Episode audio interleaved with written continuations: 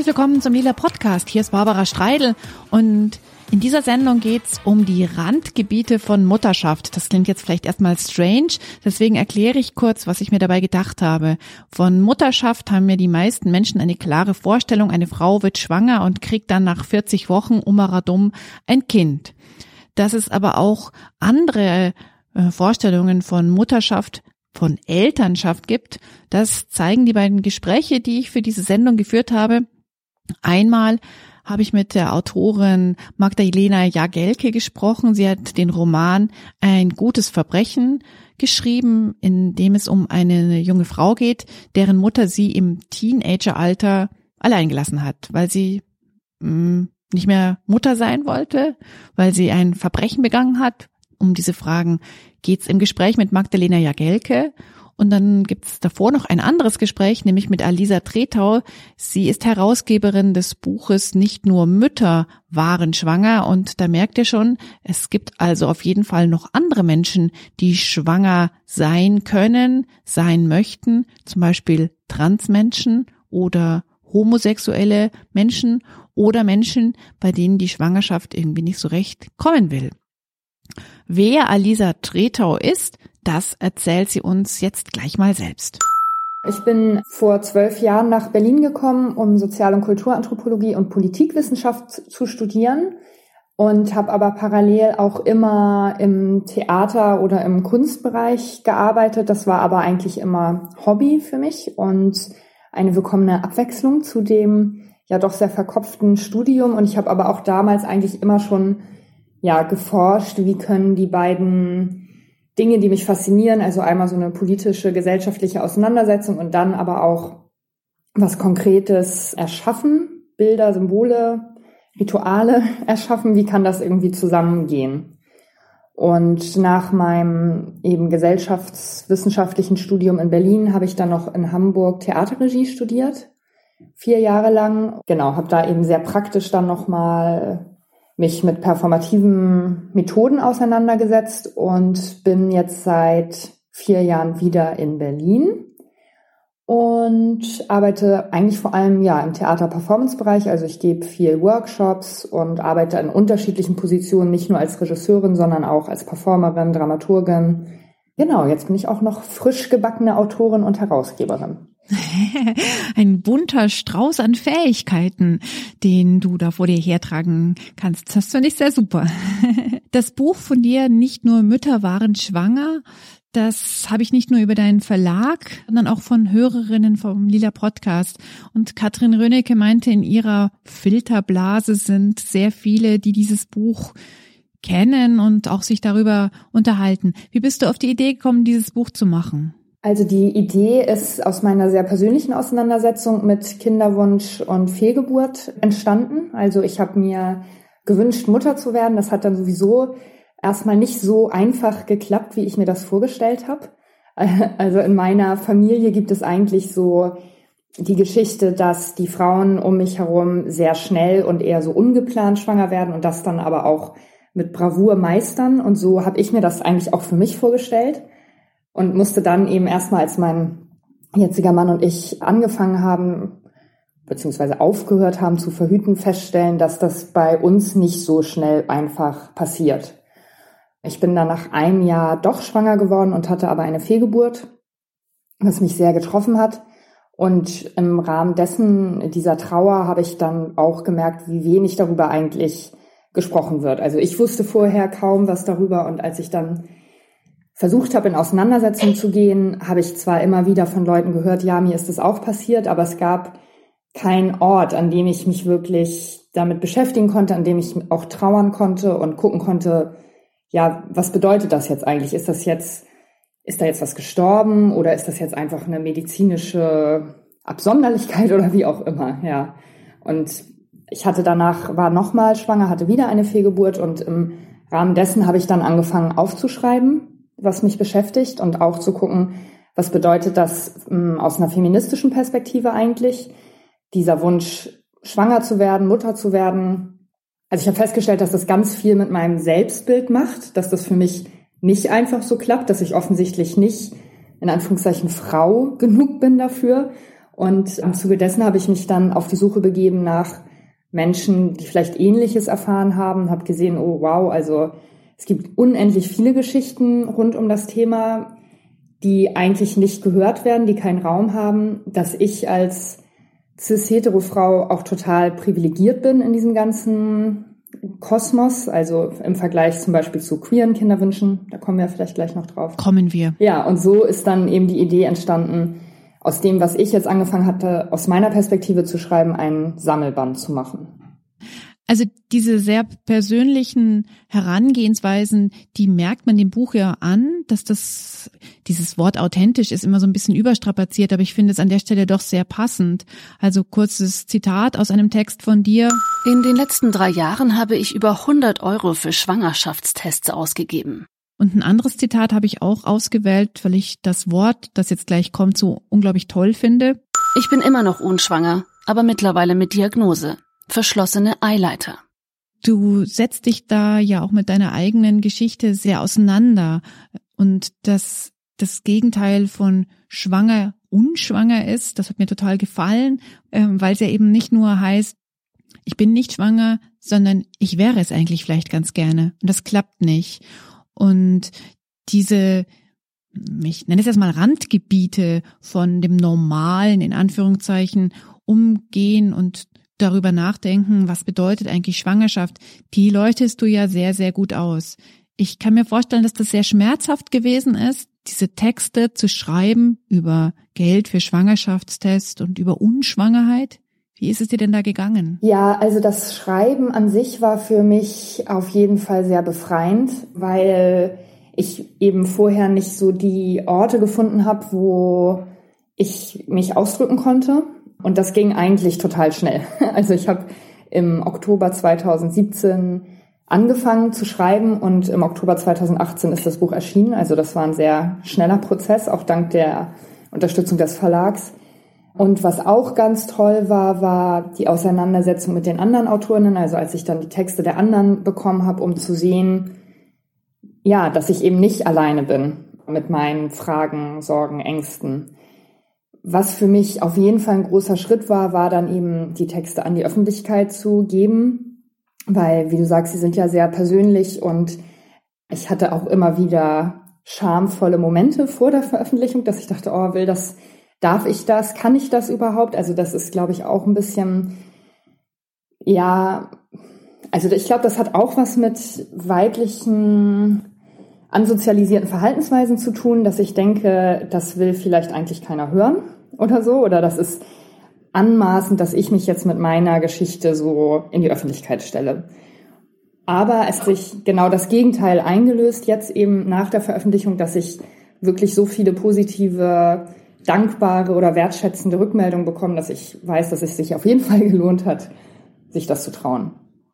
Das heißt, der Schmerz, den du ja doch, wie ich heraushöre, empfunden hast, ist dadurch auch gelindert worden, dass du vor allem nicht alleine bist. Also das ist ja so eine Erkenntnis, die ich denke, die sehr viele Frauen, die sich zum Beispiel im Feminismus aktiv zeigen, nachvollziehen können. Ich bin nicht alleine dass ich jemanden finde, mit der ich darüber reden kann, die vielleicht Ähnliches erfahren hat, das hilft, ja. Ja, absolut. Und das ist eben auch mein Anliegen jetzt rund um das Thema Kinderwunsch und Schwangerschaft, dass es so, nur so eine eingeengte und einengende Perspektive darauf gibt, wie das zu laufen hat. Und alle anderen Erfahrungen werden eben vom Tisch gekehrt oder nur ganz verschämt mal ausgetauscht, wenn es gerade aktuell ist oder so ja, durch diese Isolation von den einzelnen Erfahrungen entsteht, also aus meiner Perspektive, auch dieses Gefühl von Versagen oder Scham. Hm, dass du es nicht schaffst, dass du keine richtige Frau in Anführungszeichen bist, weil du es nicht so machst wie die Frauen in deiner Familie, ratzfatz schwanger werden und zack ist das Kind da. Ja, genau. Und ich jetzt auch gemerkt habe im Rahmen meines sehr öffentlichen Verhandelns von meinen Ängsten, dass ich zum Beispiel, wenn ich mit Freundinnen spreche, die aus anderen Familien kommen, wo vielleicht andere Geschichten existieren, das hilft mir auch schon total. Also es muss nicht so sein, ich muss mich jetzt nicht nur mit anderen Frauen oder Menschen, die Fehlgeburten hatten, auseinandersetzen, sondern schon, wenn mir eine sagt, ach, ich bin 38 und wenn ich mal Lust habe, dann kann ich immer noch schwanger werden, das hilft mir schon, andere Perspektiven zu hören. Soll ich dir meine Perspektive auch noch erzählen? Sehr gern. Ähm, ich habe zwei Söhne und dass ich diese zwei Söhne gekriegt habe, ist ein Wunder, weil ich eine Blutgerinnungsstörung habe, von der ich gar nicht wusste, dass ich sie habe, die die Wahrscheinlichkeit, dass ich schwanger werde, sehr lindert und die Wahrscheinlichkeit, dass ich eine Fehlgeburt erleide, liegt bei 50 Prozent. Habe ich aber auch nicht gewusst, habe auch nie eine Fehlgeburt gehabt, habe ich alles rausgefunden in meiner ersten Schwangerschaft.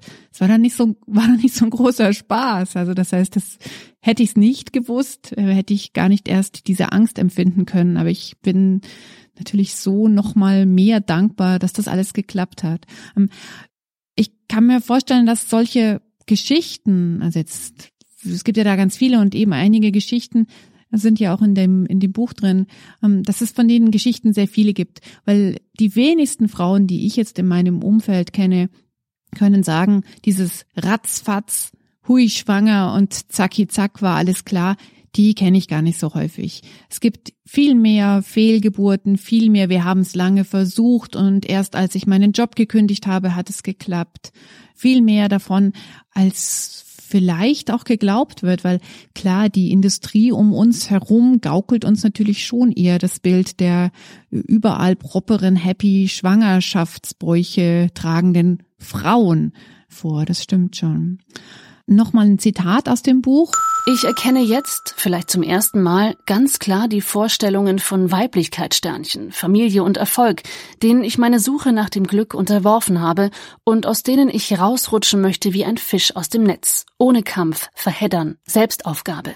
Wie würdest du eigentlich Weiblichkeit Sternchen aussprechen an der Stelle? Ja, ja, aussprechen, das ist natürlich schwierig. Also ja. Vielleicht könnte man auch Gebärfähigkeit einsetzen. Okay, also in dem, in dem Text kommt Weiblichkeit mit einem Sternchen vor. Vielleicht könnte man das mit Gebärfähigkeit noch erweitern. Ja, ähm, es gibt, das kommt eben so schön in deinem Buch vor, auch andere Geschichten.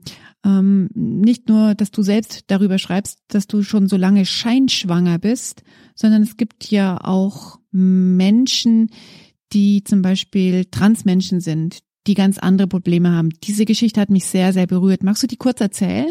Also das ist eine Geschichte, die mich auch sehr berührt hat von eben einem Mann, der schwanger ist, also ein Transmann, der eine Fehlgeburt hat und blutend ins Krankenhaus kommt, um eben erste Hilfe zu bekommen und aber gar nicht angenommen wird, sondern quasi als medizinische Kuriosität da durch die verschiedenen Abteilungen geschleust wird, wo eben nochmal deutlich wird, wie ausschließend unsere Gesellschaft ist und das auch bei, bei einem Fall, wo es eigentlich erstmal um eine medizinische Notversorgung geht, er sich erstmal outen muss, gefragt wird, liegt bei ihm Transsexualität vor, er erstmal mit einer Psychiaterin sprechen muss, bis er dann irgendwann eben in Behandlung kommt aufgrund der Fehlgeburt und es noch so weit geht, dass das Personal überfordert ist damit, wo er übernachten kann, weil er eigentlich auf der gynäkologischen Station keinen Platz hat.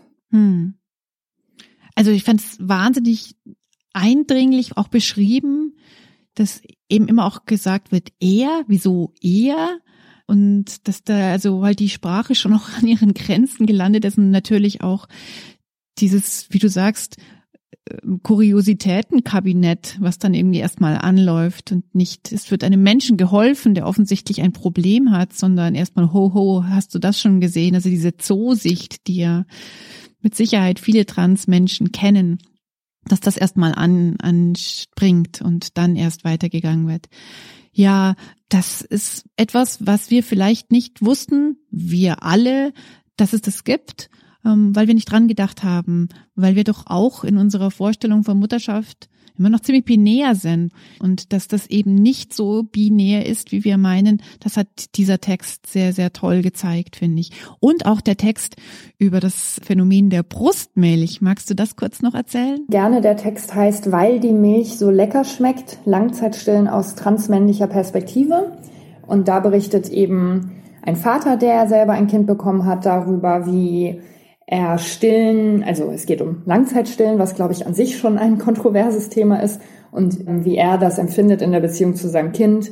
Und ich mag an dem Text total, dass der so mh, hm, eigentlich alltäglich über die, das berichtet, was aus einer CIS-Perspektive vielleicht erstmal total absurd klingt. So, wie kann das eigentlich gehen? Und weil ich glaube, ja auch viele Mythen, Fehlinformationen oder Nichtinformationen darüber so rumkreisen, was es bedeutet, trans zu sein. Also hat die Person überhaupt eine Brust? Hat die Person überhaupt hm, Milchdrüsen oder wie auch immer? So diese ganzen Fragen werden da in dem Text, finde ich, sehr schön, weil eben aus so einer ganz selbstverständlichen und auch lustigen Perspektive behandelt. Wie bist du an die Menschen gekommen, die diese Geschichten erzählen, die ja zum Teil auch anonymisiert erzählen, oder? Das sind nur Vornamen.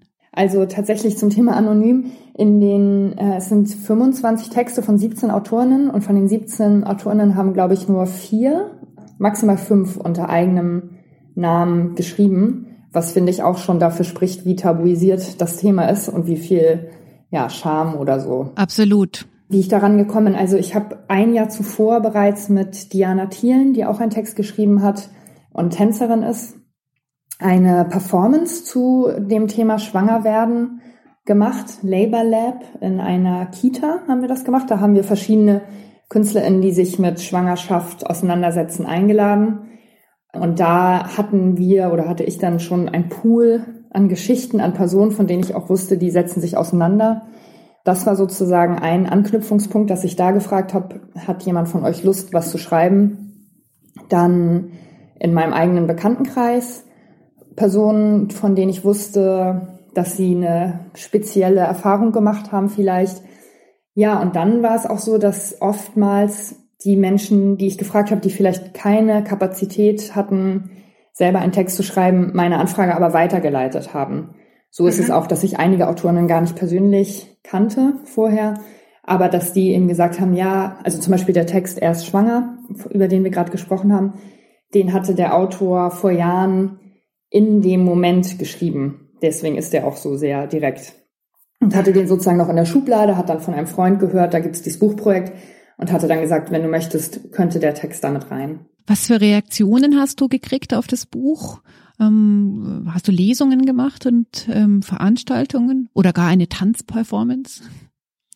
Ja, also ich habe schon mehrere Lesungen gemacht. Die waren bisher immer sehr schön. Also die erste Lesung, das war sozusagen eine Sneak Preview in Dresden beim Familia Futura Festival. Da geht es um Familienutopien wie wollen wir in Zukunft zusammen Familie sein. Und das war tatsächlich eine sehr überwältigende Erfahrung. Da war ich auch mit Diana Thielen zusammen als Leserin auf dem Podium. Und ich habe eigentlich äh, sofort angefangen zu weinen, schon bei der mhm. Begrüßung, weil das für mich so, ja, einfach so ein bewegender Moment war. Einmal, mh, hm, ja, dass diese Texte jetzt da sind und gelesen werden können und aber auch in dem Publikum saßen, ich weiß nicht, vielleicht 50 Leute und dass ich mir so vorgestellt habe, da gibt's schon, da gibt's so viele Geschichten im Publikum, die wir jetzt gar nicht hören werden und ich habe mich da einfach sehr, war da sehr bewegt von. Und es wurde auch im Publikum ganz viel geweint, aber es war irgendwie, ja, es war schön. Also es war, und das ist auch bei den anderen Lesungen jetzt so gewesen, das hat eine Zuhörerin beschrieben als so eine Mischung zwischen offener und intimer Atmosphäre. Also dass man mhm. gemeinsam bewegt sein kann, dass es aber nicht jetzt so eine Gruppentherapie von wir müssen allen, alle unser Herz ausschütten ist, sondern einfach so ein Raum von gehört werden und zuhören können geschaffen wird. Und das ist eigentlich auch das, was mir wichtig ist an dem Buch. Also ich möchte eigentlich gar nicht, dass da groß diskutiert wird, auch bei den Lesungen. Ich also finde, man kann sich austauschen, aber eben weil die Texte alle so persönlich sind, gibt's da, glaube ich, jetzt nicht so Mm, ja, Diskussionsfragen, sondern für mich ist es wirklich eher ein Raum zum gehört werden. Und das ist auch was, was ich an, an deinem Buch so mag. Es gibt einen Einblick in etwas, was viele Menschen, da möchte ich mich schon auch dazu zählen, vielleicht nicht gewusst haben oder in jedem Fall nicht so richtig präsent vor sich hatten. Und das macht was. Das, äh, mit, also mit mir hat es definitiv was gemacht. Dieses Buch zu lesen hat mir ähm, ja, die Augen geöffnet ist doof, als hätte ich immer die Augen verschlossen gehabt, aber es hat mir ähm, Sachen gezeigt, die ich nicht wusste. Und das finde ich sehr wichtig, dass das einfach auch mal hingenommen wird. Hier kannst du hinschauen und erfährst etwas, was du nicht wusstest. Ich meine, das gibt's ja irgendwie immer mal wieder, zum Beispiel in der äh, Autobiografie, die Michelle Obama jetzt gerade rausgebracht hat, kommt ja auch vor, dass sie eine Fehlgeburt hatte, über In-vitro-Kinder dann gekriegt hat und dass das alles nicht so smooth und klar geklappt hat. Und natürlich hat es auch einen Vorbildcharakter, dass man so sieht, aha, hm, Interessant, das macht was mit mir, ja. Ich bin nicht die Einzige, die in unserer neoliberalen, leistungsorientierten, durchgestylten Welt versagt, ja. Absolut. Ich war auch total begeistert, als ich das äh, gehört habe, dass Michelle Obama das in ihrer Biografie teilt und habe ihr auch gleich eine äh, Nachricht auf Instagram geschrieben, die sie zwar nicht beantwortet hat, aber einfach so ein Gefühl von ja Mut, äh, wie mutig ich das finde, wollte ich ihr gerne mitteilen. ja, das finde ich super. Ich bin auch mit Michelle Obama auf Instagram befreundet. Wir müssen uns auch befreunden. Ja, gerne. ähm, ich habe ähm, noch ein Thema, was ich gerne mit dir besprechen würde. Und zwar in der Zeit, in der Wochenzeitung gibt es immer mal wieder Texte von, jetzt muss ich nachdenken, Stefanie Flamm heißt die Autorin. Sie ist äh, Mutter eines Kindes mit Behinderung und schreibt dann auch immer, dass es so wichtig ist, dass dieser Aspekt im ganzen Kosmos von Schwangerschaften auch ein bisschen mitbedacht wird kommt ja so ein bisschen in dieselbe Kategorie, die auch dein Buch zeigt, dass es nicht immer glatt geht oder nicht immer so nach Schema F funktioniert. Und das ist natürlich, wenn du Mutter oder Eltern eines Kindes mit Behinderung bist, hast du auch ganz andere Themen, als vielleicht andere Eltern haben.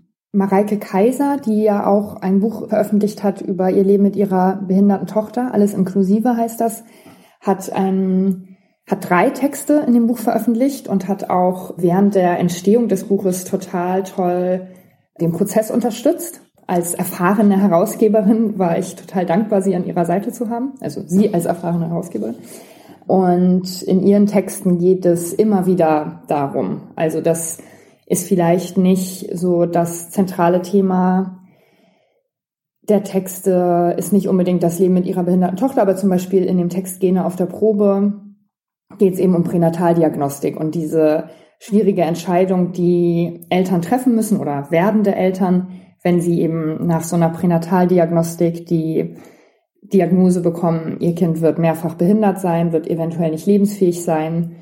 Ja, wie geht man damit um? Wie soll man so eine Entscheidung treffen? Und da, der Text endet eigentlich auch mit einem meiner Lieblingszitate aus dem Buch. Und zwar schreibt sie, dass sie eben, also sie hat eine Tochter mit Behinderung, ist jetzt nochmal schwanger, macht diese Pränataldiagnostik, bekommt die Diagnose, dass alles in Ordnung ist, dass das werdende Kind gesund ist. Und sie schreibt, sie weiß nicht, wie sie sich entschieden hätte, wenn die Diagnose anders ausgefallen wäre. Sie weiß nur, dass man nicht über Situationen urteilen sollte, in denen man nicht selber steckt. Und das finde ich eine sehr präzise Beschreibung von vielen, was da im Buch verhandelt wird.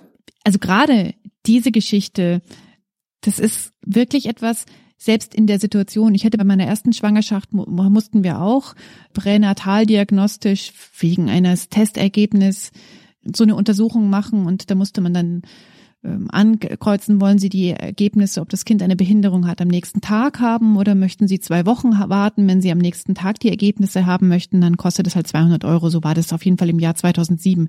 Und wenn Sie es zwei Wochen warten wollen, dann kostet es nichts. Und natürlich wollte ich das Ergebnis am nächsten Tag sofort haben. Und diese Zeit, in der ich mit meinem Mann zusammen darüber nachgedacht habe, was würden wir tun? Wir haben es nicht gewusst. Die Entscheidung eines anderen zu beurteilen, das ist ja schon übergriffig genug, wie, weil also das kann ich jetzt aus eigener Erfahrung sagen, ich selbst nicht mal wüsste, wie ich entscheiden würde, weil ja in diesem Gespräch oder in dieser äh, Situation, in der du die Informationen dann von der Gynäkologin oder von wem auch immer kriegst, wird dir auch nicht gesagt, was bedeutet das? Also es gibt ja dann keine Erklärung, ja, das Kind wird dann halt XYZ haben, aber es heißt nicht, das Kind wird nie lachen. Es heißt nicht, das Kind wird sich nicht freuen, wenn du einen Geburtstagskuchen für ihn machst.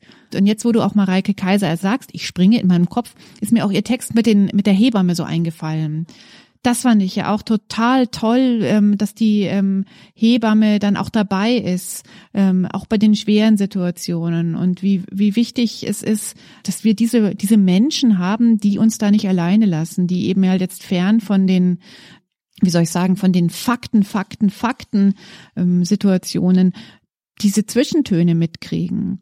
Der Text über die Hebamme von Mareike Kaiser geht los. Viele Frauen wissen nicht, dass Hebammen Fehlgeburten zu Hause begleiten. Und das, also das steht auf der Webseite von der Hebamme, um die es in dem Text geht. Ja, den Text liebe ich auch, weil ich den so extrem empowernd finde. Und die Hebamme, die da spricht, hat selber eben auch ein Kind mit Behinderung und begleitet eben Frauen oder Menschen, die schwanger sind, in schwierigen Situationen, wenn sie zum Beispiel eine Fehlgeburt erleben, aber auch wenn sie die Diagnose haben, dass ein Kind mit Behinderung unterwegs ist.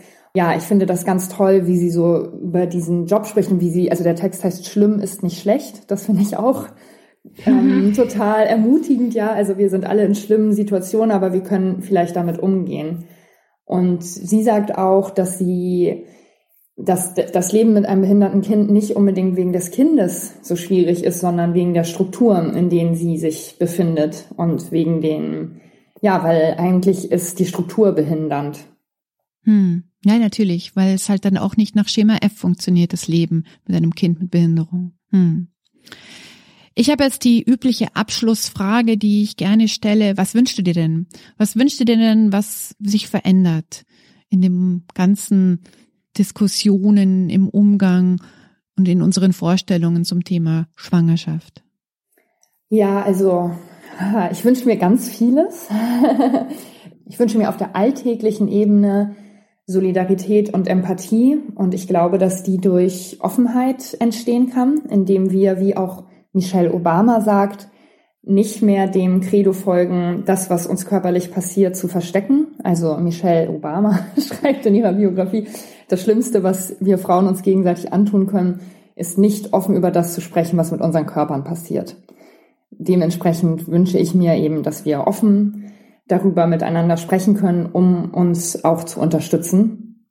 Das wünsche ich mir auf sozusagen alltäglicher Ebene. Und dann gibt es noch ganz, ganz viele Wünsche, die ich an das medizinische System habe und auch an das, an die juristischen Rahmenbedingungen von Kinderwunsch und Schwangerschaft, dass eben queere Schwangerschaften von Lesben, von Transmenschen, von Schulen genauso ernst genommen werden und unterstützt werden wie hetero Kinderwünsche. Diese Sendung wird ja am Anfang eines neuen Jahres ausgestrahlt. Ähm, vielleicht kann jemand diese Wünsche als Vorsätze umwandeln. ja, bitte. Nicht nur Mütter waren schwanger, heißt das Buch, das Alisa Tretau herausgegeben hat. Es ist erschienen im Verlag Edition Assemblage und zwar im Oktober 2018. Ich hätte ja eingangs schon gesagt, dass ich noch ein zweites Gespräch geführt habe, und zwar mit Magdalena Jagelke. Sie ist Autorin und hat das Buch Ein gutes Verbrechen geschrieben, das im Verlag Wohland und Quist erschienen ist. Kurz zu ihrer Biografie. Magdalena Jagelke wurde 1974 in Polen geboren. Sie lebt seit 1986 in Deutschland. Sie hat Amerikanistik studiert und danach einen Master der Bibliotheks- und Informationswissenschaft abgeschlossen. Mutter kochte selten und nahm mich kaum auf den Arm. Sie tanzte auf den Illustrierten, die für Hausfrauen gedruckt werden. Erst verließ sie Vater und später mich. Sie sagte, du bist alt genug, griff nach ihrem Mantel und ging einfach aus der Tür. Um was geht's in der Geschichte?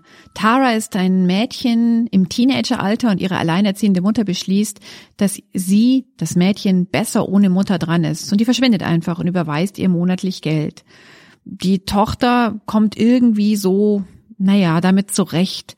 Aber es ist nicht leicht. Sie kämpft und sie überlebt aber auch. Und sie hadert immer wieder, spricht etwa auch mit einer Anwältin, Nicole Voss heißt die, ob sie vielleicht ihre Mutter dafür verklagen sollte, dass sie sie verlassen hat. Ja, meine erste Frage an Magdalena Jagelke ist, wie sind Sie denn zu dieser Geschichte gekommen? Die größte Inspiration für ein gutes Verbrechen war zweifelsohne die Legende um Kaspar Hauser.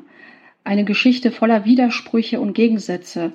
Leben und Tod, Liebe und Hass, wild oder zivilisiert, begabt oder rückständig. Und da wusste ich, dass ich unbedingt über Gegensätze schreiben wollte. Aha. Welche Gegensätze sind es denn bei Ihnen in ein gutes Verbrechen? Also die Gegensätze zum Beispiel auf die Gegenwart bezogen es hat mich interessiert, was das Gegenteil von Vernachlässigung, die ja in jedem Fall als schrecklich zu werten ist, ja als äh, ver verabscheuungswürdig, äh, auf jeden Fall zu verurteilen, die Überfürsorglichkeit in der heutigen Zeit. Beispielsweise in der sogenannten modernen Welt. Also das haben wir bei Kaspar Hauser ja auch so ein bisschen, dieses Unzivilisierte, das dann auf die Zivilisation trifft, das ihn zivilisiert. Und das hat mich auf jeden Fall interessiert die vielfältigen Gründe, aus denen heute, also in, in der heutigen Zeit Kinder verlassen werden. Das können Ängste sein oder Arbeitslosigkeit und andere Defizite, die bei den Eltern vorkommen. Hier möchte ich ganz kurz anhalten, das Gespräch mit Magdalena Jagelke, und zwar ich nochmal auf Kaspar Hauser zurückkommen möchte. An den hatte ich nämlich bei der Lektüre wirklich gar nicht gedacht, aber Kaspar Hauser, das ist natürlich eine wichtige Geschichte. Ich verlinke einfach mal den Wikipedia-Eintrag in den Show Notes, da könnt ihr nochmal genau nachlesen. Also Anfang, die erste Hälfte des 19. Jahrhunderts im Fränkischen nahe Ansbach wurde ein Jugendlicher gefunden und man wusste nicht so recht, wo er herkam. Es gab dann allerlei Gerüchte, dass er vielleicht der Sohn des Erbprinzen sein könnte. Das hat sich dann aber auch wieder zerschlagen, das Gerücht. Und der ist im Dunkeln ohne hm, wie soll man sagen, ohne elterliche Fürsorge groß geworden, konnte deswegen natürlich auch nicht richtig sprechen und hatte allerlei andere Defizite auch aufgrund seiner Herkunft. Das Rätsel um Kaspar Hauser ist, soweit ich weiß, eigentlich nie wirklich aufgeklärt worden und ähm, es gibt böse Stimmen, die sagen, es wurde ein Experiment da gemacht, einfach herauszufinden, was passiert denn mit einem Kind, wenn es ohne elterliche Fürsorge groß wird. Stirbt es dann oder überlebt es dann? So viel über Kaspar Hauser. Ähm, jetzt geht's weiter in meinem Gespräch mit Magdalena Jagelke der Grund, warum die Mutter von Tara sagt, du bist besser dran ohne mich, der steht ja so ein bisschen zwischen den Zeilen. Sie beschließt einfach, das Kind ist besser dran. Genau, also das, es wird beim Lesen, es wird vieles dem Leser überlassen. Es wird nicht äh, direkt ausgesprochen. Sie sagt ja einfach nur, du bist alt genug und geht einfach aus der Tür. Und da setzt dann die Fantasie des Lesers ein. Ja, genau. Das hat bei mir natürlich auch angefangen. Ich habe dann schon nach dem, also auf der Suche nach dem Warum das Buch nochmal neu gescannt. Da gibt es zum Beispiel auf Seite 31 den Hinweis, dass die Mutter sich im Vorort, da wo die Tochter dann auch weiter lebt, irgendwie langweilt, dass sie ja meint, sie sei alt genug und dass wohl auch das Konzept der Mutterliebe da noch ein bisschen anders betrachtet wird. Da geht es ja auch darum, dass dann Tara etwas älter schon geworden, mit einer Anwältin darüber spricht, ob sie ihre Mutter verklagen sollte, deswegen, weil sie eben verlassen worden ist von ihr. Und da äh, sagt sie auch, dass die Mutterliebe ihr nicht so wirklich fehlt. Also das ist ja auch gegen unsere heutigen Konzepte, die ja immer noch sehr viel damit zu tun haben, dass es nichts Besseres für ein Kind gibt als Mutterliebe, haut das natürlich ganz schön rein. War das so ein Gegensatz? Ja, also es ist ja so, dass man in unserer Gesellschaft ja eigentlich schon von dem immer noch vorhandenen Mutterkult ausgehen muss. Die Konzepte weichen aber auf. Also wir leben ja in modernen Zeiten. Das Verständnis für die Mutterrolle ändert sich ja auch.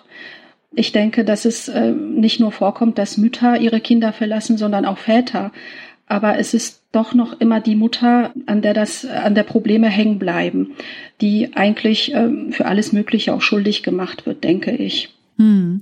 Ich meine, der Vater ist ja auch in, in, in ihrer Geschichte auch, ein, will schon was sagen, ein typischer abwesender Vater, der ist irgendwie in Polen und taucht also eigentlich nicht wirklich auf. Da lag mir dann oder liegt mir doch die Frage auf, äh, auf der Seele, ob es da einen biografischen Bezug zu ihrer eigenen Geschichte geht. Ein gutes Verbrechen ist Fiktion. Also hat eigentlich keinen äh, autobiografischen Bezug, hm. aber natürlich spielen Dinge, die man selbst ähm, erfahren hat oder die man beigebracht bekommen hat. Ich bin ja auch im Ostblock ähm, aufgewachsen, eine Rolle. Es war natürlich so, dass im, zumindest bis zum Jahr 1986 die Kirche auch sehr dominant war. Das heißt, die Kirche ist in Polen besonders dominant gewesen. Mm, ja, also ich denke, das war der, auch der Marienkult der katholischen Kirche, der da eine Rolle gespielt hat. Mhm. Ich kann das ja eigentlich nur bis zum Jahr 1986 beurteilen, weil ich äh, ab da auch in Westdeutschland lebe. Aber ich denke, dass es heute auch genauso ist, wenn vielleicht nicht noch schlimmer. Ich weiß nicht, ob es wirklich viel schlimmer ist. Wir haben ja auch im Lila Podcast immer wieder darauf hingewiesen, dass etwa die Abtreibungsgesetze in Polen sehr verschärft werden durch die Regierung. Da sind viele Frauen auf die Straße gegangen und haben gegen diese Verschärfungen demonstriert. Ähm, prinzipiell, das, was ich so lese, ähm, es ist ähnlich wie hier. Das ist eine, wie auch Magdalena Jagelke das gerade angedeutet hat, eine Mutterfixierung gibt, die natürlich in Kombination mit Katholizismus nochmal komplizierter wird. Die polnische Mutter soll eben nicht nur eine super Übermutter sein, die das Beste und das wirklich Allerbeste für ihr Kind äh, tut und äh, sich da aber auch wirklich aufopfert, sondern sie muss gleichzeitig natürlich auch eine erfolgreiche Erwerbstätige sein und äh, eine gute Katholikin. Das alles unter einen Hut zu bringen, ist eine Herausforderung und man fragt sich natürlich immer, will man das überhaupt unter einen Hut bringen? Jetzt geht's weiter im Gespräch. Würde die Geschichte an einem anderen Ort spielen als in Deutschland? Ich gehe mal davon aus, dass sie in Deutschland spielt. Eigentlich weiß ich das gar nicht so genau. Spielt sie in Deutschland? Es ist zumindest in Westeuropa, es ist ein Länderdreieck, das sind drei westliche Länder. Genau. Denen, also mhm. zwischen drei westlichen Ländern, dort spielt sich die Geschichte genau. ab. Was ich mich gefragt hat, wenn die an einem anderen Ort oder vielleicht in einer anderen Zeit stattfinden würde, ob dieses Thema, dass eine Mutter ihr Kind verlässt, nicht gar so, wie soll ich sagen, ähm, skandalös gesehen worden wäre oder gesehen werden würde. Es hätte andere Meinungen ausgelöst, wenn es äh, beispielsweise im 19. Jahrhundert ähm, erschienen wäre oder auch im, zu Beginn des 20. Jahrhunderts. Das Verständnis der Mutterrolle verändert sich. Und es hat sich natürlich seitdem auch verändert. Und vielleicht wäre es damals skandalöser gewesen, so ein Buch zu schreiben. Hm. Ich meine, heute im Jahr 2019 sind wir natürlich dann schon etwas weiter in unseren Vorstellungen von Mutterschaft und von Elternschaft überhaupt. Was mir vielleicht noch einfällt, äh, genau zu diesem Thema, jetzt vielleicht abweichend vom Roman, ist äh, natürlich die Überfürsorglichkeit hinsichtlich ähm, der wirtschaftlichen Situation der Mutter oder der Eltern. Also es ist ja auch so, dass wir dass in der Leistungsgesellschaft es auch Eltern gibt, die ständig um ihre Kinder kreisen, sie kontrollieren und ähm, ängstlich bewachen und das noch nicht einmal aus echter Liebe, sondern damit der Nachwuchs in der von äh, Wettbewerb durchdrungenen Welt überlebt, durch Leistungen und Standhaftigkeit besticht und konkurrenzfähig ist. Also das, das kann unter Umständen ja schon sehr früh mhm. anfangen, ähm, die Kinder aber gleichzeitig zur Unselbstständigkeit erzieht, nicht loslassen kann, äh, Druck äh, ausübt und ich glaube, ab diesem Punkt wird es dann ähm, auch destruktiv. Mir ist noch das Buch von der Philosophin Svenja Flasspöhler wieder eingefallen. Verzeihen heißt das Buch.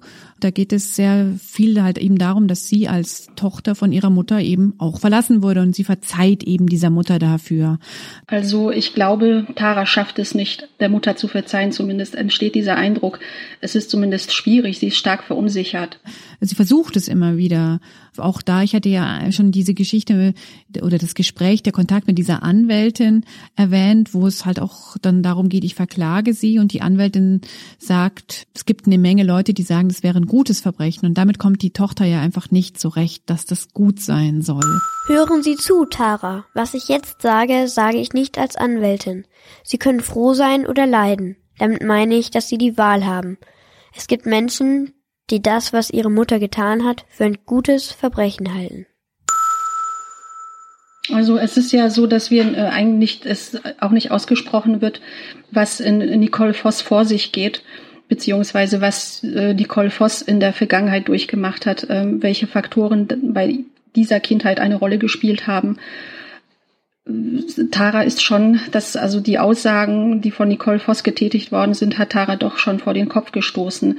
Also sie hat es ja aus einer anderen Perspektive erlebt und dieses ist mit, also mit sehr vielen Ängsten verbunden und mit einer großen Trauer. Und ich glaube, sie ähm, schafft es nicht, ähm, damit klarzukommen. Sie sucht, sie versucht es, sie sucht auch nach der Liebe, aber es sind eher traurige Versuche. Also die ganzen Sachen, die sich vielleicht manch ein Teenager-Mädchen denkt, juhu, endlich bin ich frei, unabhängig, ich kann mich von den ewigen Verboten und Geboten meiner Mutter emanzipieren und kann endlich ich sein, die gehen nicht auf. Also das ist ja schon auch so, ich will nicht sagen eine Zeigefingermoral, aber es ist dann doch so eine Moral, die eher so zwischen den Zeilen, wie ich das empfunden habe, transportiert wird. Sie ist vielleicht sensibler als andere Mädchen, die sich freuen würden, wenn die Mutter wegbleibt.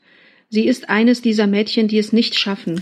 Nun ist es ja so, dass es ähm, im Hier und Jetzt nicht nur Frauen gibt, die ihre Kinder verlassen, aus welchen Gründen auch immer, sondern es gibt ja auch Frauen, die ihre Kinder ähm, aus tragischen Gründen töten.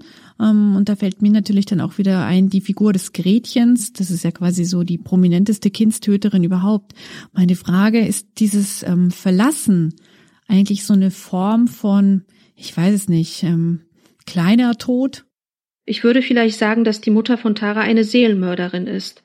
Sie hat, indem sie Tara verlassen hat und kaltherzig nur noch Geld überweist, es geschafft, die Seele dieses Mädchens zu töten und das bei dem eigenen Kind. Es ist grausam. Gäbe es denn eine Erklärung, eine ähm, Konstellation, in der das Verlassen des eigenen Kindes, mh, mm, wie soll ich sagen, eine Absolution erfahren kann, wo es ein Verzeihen geben könnte?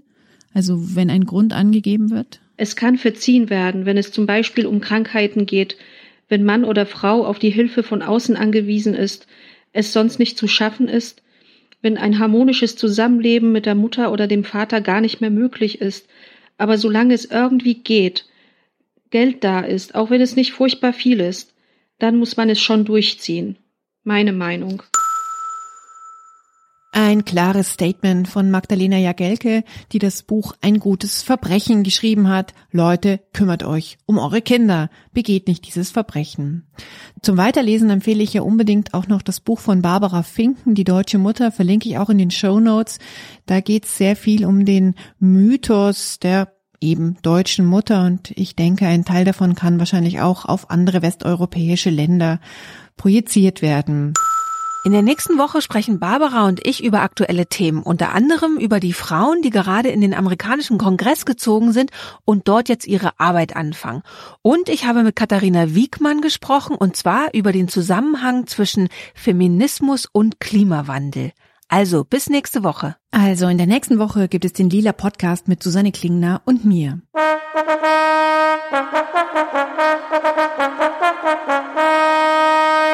Ihr habt es vielleicht auf unserer Webseite gesehen, der Lila Podcast ist nominiert für den Podcastpreis 2019 und bis Mitte Februar könnt ihr da noch abstimmen und es würde uns natürlich sehr freuen, wenn ihr das tun würdet. Der Link ist auch in den Show Notes und den findet ihr auch auf der Lila Podcast Seite. Vielen Dank fürs Zuhören, vielen Dank für die wunderbaren Kommentare, die ihr zum Beispiel auch bei iTunes sendet an uns und an die Welt dort draußen. Es freut uns sehr und ähm, ermuntert uns weiterhin schöne, gute Podcasts zu machen, die euch hoffentlich auch gefallen. Ihr könnt euch nach wie vor an unserer Arbeit beteiligen, indem ihr spendet. Die Details findet ihr alle auch auf der Webseite äh, über Patreon, über Steady, über Überweisungen, wie auch immer ihr das gerne machen wollt. Last but not least zu diesem Podcast heute über Konzepte von Mutterschaft oder Konzepte von Elternschaft möchte ich noch ein Musik Stück hinten ranstellen, was mir ganz viel bedeutet. Und zwar liegt es daran, dass mein Mann das Stück geschrieben hat, als ich mit unserem ersten Sohn schwanger war. Und er hat dieses äh, Stück Hello heißt das Stück dann viel, viel später mit seiner Band The Migrant Workers aufgenommen. Und ich finde es gut, äh, eine sehr männliche Perspektive von Vaterschaft in Musik gegossen zu hören. Hier kommt das Stück. Ich verabschiede mich für diese Woche. Am Mikrofon war Barbara Streidel. Und hier ist das Stück Hello.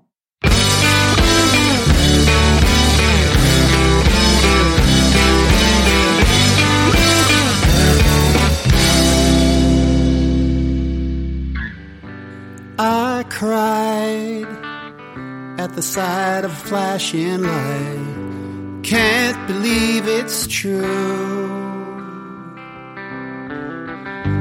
I spy the tiny heartbeat inside. Can't believe it's you.